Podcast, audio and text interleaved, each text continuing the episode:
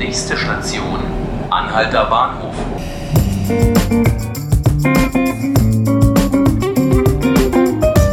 Hallo, hier ist Ruth Ziesinger und hier sind die 5 Minuten Berlin, der Tagesspiegel Podcast. Hier bei mir ist Gerd Nowakowski, leitender Redakteur des Tagesspiegels. Hallo Gerd. Hallo.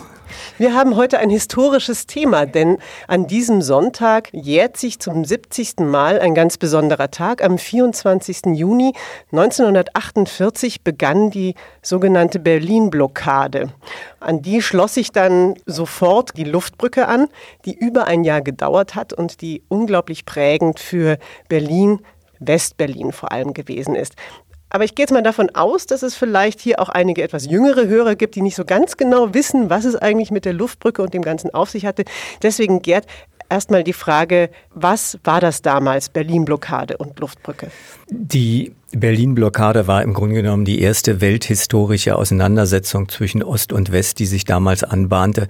Berlin war ja nach dem Zweiten Weltkrieg geteilt unter den vier alliierten Siegermächten, Engländern, Franzosen, Amerikanern und eben der Sowjetunion. Und mhm. die Sowjetunion sperrte die Zugangswege nach Berlin am 24. Äh, Juni 1948 und drohte eben Westberlin auszuhungern. Das war die erste historische Auseinandersetzung zwischen dem Ostblock und den Westalliierten. Eine Figur, die vielleicht vom Namen her auch nicht jedem bekannt ist, ist Ernst Reutzer. Er hat allerdings einen Satz gesagt, der ist, glaube ich, allgemeingut. Da weiß vielleicht nur nicht jeder, dass er etwas mit der Luftbrücke zu tun hat und der Berlin-Blockade. Dieses Völker der Welt schaut auf diese Stadt. Was war denn da los? Es war natürlich eine dramatische Situation. Berlin, das zerstörte Berlin, das schon mit den Folgen des Krieges enorm zu, tun hatte, die äh, Hungerwinter hinter sich hatten, wo die Menschen wirklich gerade so über die Runden gekommen äh, ist, äh, stand eben plötzlich vor der Aufgabe, eine Millionenbevölkerung zu ernähren. Und in der Situation haben die Westalliierten diese Luftbrücke installiert mit einem enormen logistischen und technischen Aufwand. Aber auf der anderen Seite wäre das ohne einen Bürgermeister wie Ernst Reuter, der es geschafft hat, die Welt emotional aufzurütteln und zu sagen, hier in West-Berlin, mhm. da entscheidet sich der Kampf zwischen Totalitarismus und Freiheit. Und deswegen ist es ein Punkt, wo man widerstehen muss. Mit ja. all den Konsequenzen, die das hatte.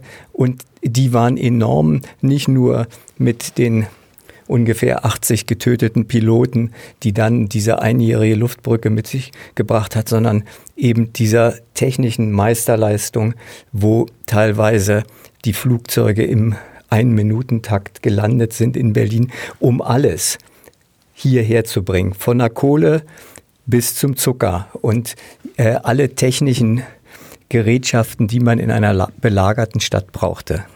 Berlin ist ja auch im Stadtbild von der Luftbrücke geprägt. Es gibt eine ganze Reihe Orte, die damit zu tun haben, wo es vielleicht der ein oder andere gar nicht mehr so weiß. Wo taucht denn die Luftbrücke in der Stadt auf? Naja, sie taucht natürlich auf jeden Fall auf am Platz der Luftbrücke, wo auch die berühmte Hungerhake, dieses große äh, Betondenkmal steht. Aber wir finden im Stadtgebiet sowohl den damaligen Stadtkommandanten äh, Lucius die Klee, die Klee-Allee natürlich, aber auch den großen Organisator Herrn äh, Mr. Tanner von den Amerikanern, äh, gibt es eine zugegebenermaßen kleine Straße in Zehlendorf, aber auch der Mastermind für die äh, Luftbrücke selber, ein Engländer, Rex Wade, gibt es eine Straße in Spandau für diesen Herrn. Mhm. Da muss man aber auch äh, suchen, aber in, im kollektiven Gedächtnis der Berliner ist natürlich das, äh, der Flughafengelände Tempelhof immer noch der Ort der Blockade, weil dort die meisten Flugzeuge gelandet sind, auch wenn damals innerhalb von drei Monaten der Flughafen Tegel gebaut worden ist und ja. auch drei Monate. in drei Monaten okay. entstand da dieser Flughafen und äh, es gab auch so noch einen Flughafen in Gato, wo die wo die äh, Briten ihre äh, Frachtflugzeuge landen ließen. Aber das Flughafengelände Tempelhof ist eben in der kollektiven Erinnerung, hat einen besonderen Platz. Mhm. So wie in der kollektiven Erinnerung eben auch der Mangel immer eine Rolle gespielt hat und tief im Unterbewussten eben die Hamster-Mentalität auch der Westberliner angelegt worden ist aus den Erfahrungen damals. Aber was wichtiger ist, ich glaube, ohne die Erfahrung aus der Blockade, dass man widerstehen kann, dass man diese Zeit überstehen kann, wäre Berlin, Westberlin nicht zu halten gewesen. Und letztlich endet die Geschichte ja glücklich mit dem Mauerfall und der Wiedervereinigung der Stadt. Hätten die Alliierten damals zurückgezogen und Westberlin nicht unterstützt, hätte es auch nie eine Wiedervereinigung gegeben. Vielleicht ganz kurz noch zum Schluss. Unser Podcast heißt ja eigentlich fünf Minuten Berlin. Ich glaube, wir überziehen gerade schon wieder, aber sei es drum. Vielleicht noch kurz zum Schluss. Was machen wir im Tagesspiegel denn zu diesem ganzen Thema?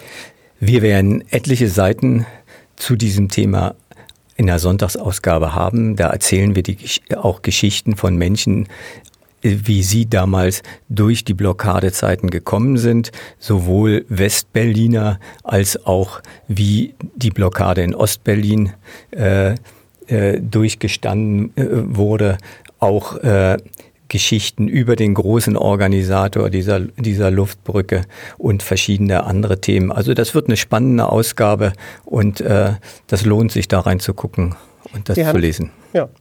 Sie haben es gehört. Also am Sonntag auf jeden Fall Tagesspiegel lesen und dann in den Tagen darauf auch auf tagesspiegel.de nachgucken. Das war unser Podcast 5 Minuten Berlin. Heute mit Gerd Nowakowski. Vielen Dank, dass du da warst. Mein Name ist Ruth Ziesinger. Sie können unseren Podcast wiederhören täglich ab 18 Uhr auf tagesspiegel.de oder abonnieren Sie ihn doch auf iTunes oder Spotify. Bis zum nächsten Mal.